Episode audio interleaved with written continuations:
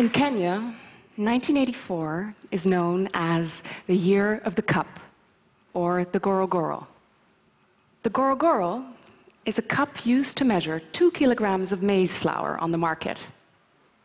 And the maize flour is used to make ugali, a polenta like cake that is eaten together with vegetables. Both the maize and the vegetables are grown on most Kenyan farms, which means that most families can feed themselves from their own farm.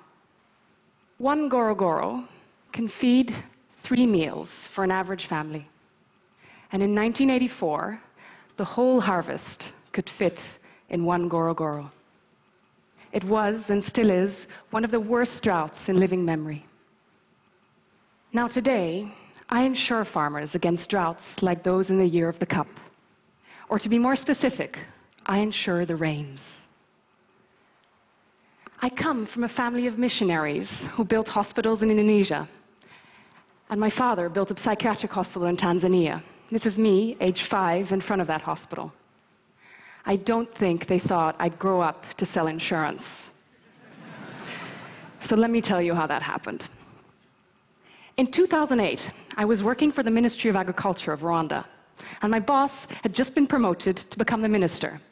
She launched an ambitious plan to start a green revolution in our country, and before we knew it, we were importing tons of fertilizer and seed and telling farmers how to apply that fertilizer and plant. A couple of weeks later, the International Monetary Fund visited us and asked my minister, Minister, it's great that you want to help farmers reach food security, but what if it doesn't rain?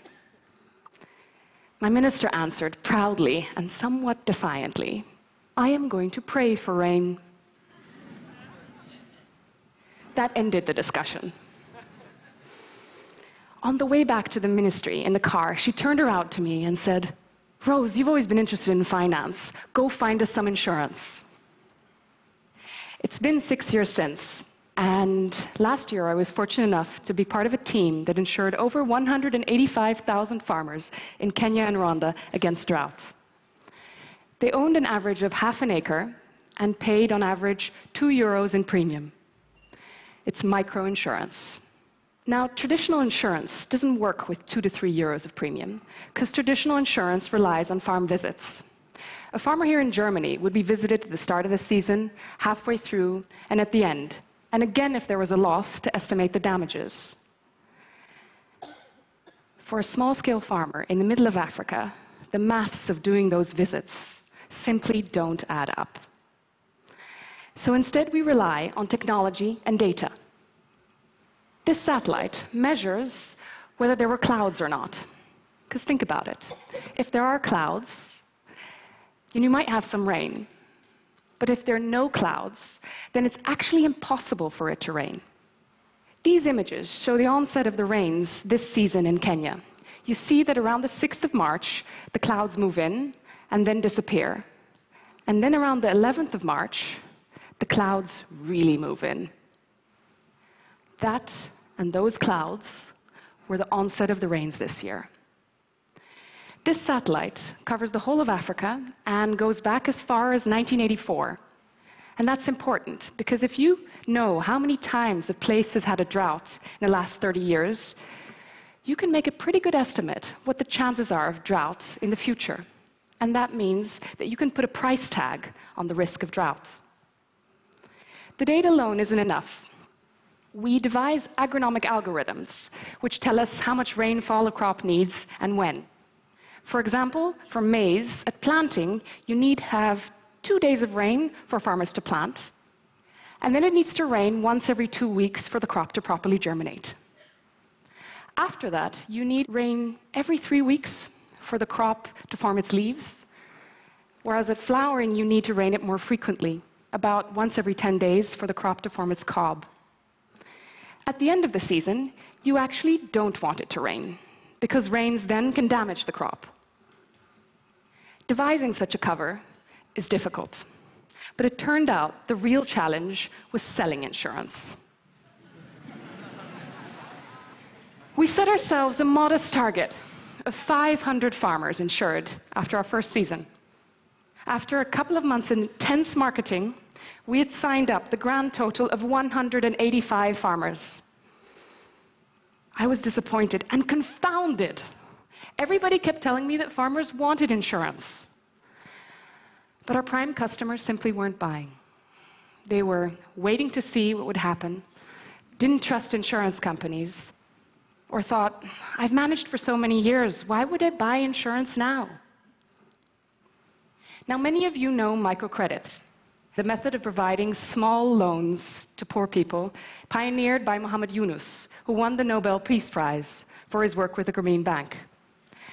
Turns out, selling microcredit isn't the same as selling insurance. For credit, a farmer needs to earn the trust of a bank and if it succeeds, the bank will advance him money. That's an attractive proposition. For insurance, the farmer needs to trust the insurance company and needs to advance the insurance company money. It's a very different value proposition. And so the uptake of insurance has been slow, with so far only 4.4% of Africans taking up insurance in 2012.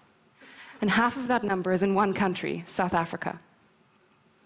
We tried for some years selling insurance directly to farmers with very high marketing cost and very limited success. Then we realized that there are many organizations working with farmers. Seed companies, microfinance institutions, mobile phone companies, government agencies, they were all providing loans to farmers. And often, just before they'd finalize the loan, the farmer would say, But what if it doesn't rain? How do you expect me to repay my loan? Many of these organizations were taking on the risk themselves, simply hoping that that year the worst wouldn't happen. Most of the organizations, however, were limiting their growth in agriculture. They couldn't take on this kind of risk. These organizations became our customers. And when combining credit and insurance, interesting things can happen. Let me tell you one more story. At the start of February 2012 in Western Kenya, the rains started, and they started early. And when rains start early, farmers are encouraged because it usually means that the season is going to be good. So they took out loans and planted.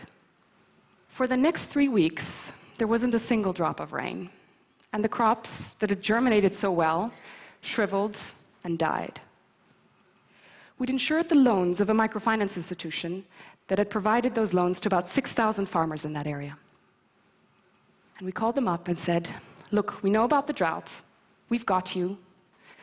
We'll give you 200,000 euros at the end of the season.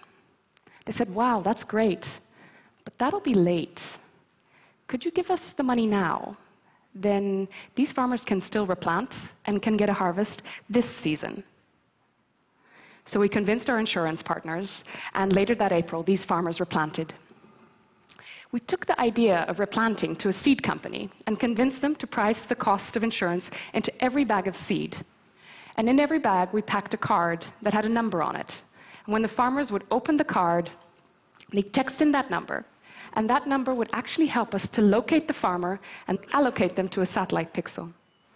The satellite would then measure the rainfall for the next three weeks, and if it didn't rain, would replace their seed. One of the first. Hold on, I'm not there. One of the first beneficiaries of this replanting guarantee was Bosco Mwinyi. We visited his farm later that August, and I wish I could show you the smile on his face when he showed us his harvest. Because it warmed my heart and it made me realize why selling insurance can be a good thing. But you know, he insisted that we get his whole harvest on the picture. So we had to zoom out a lot.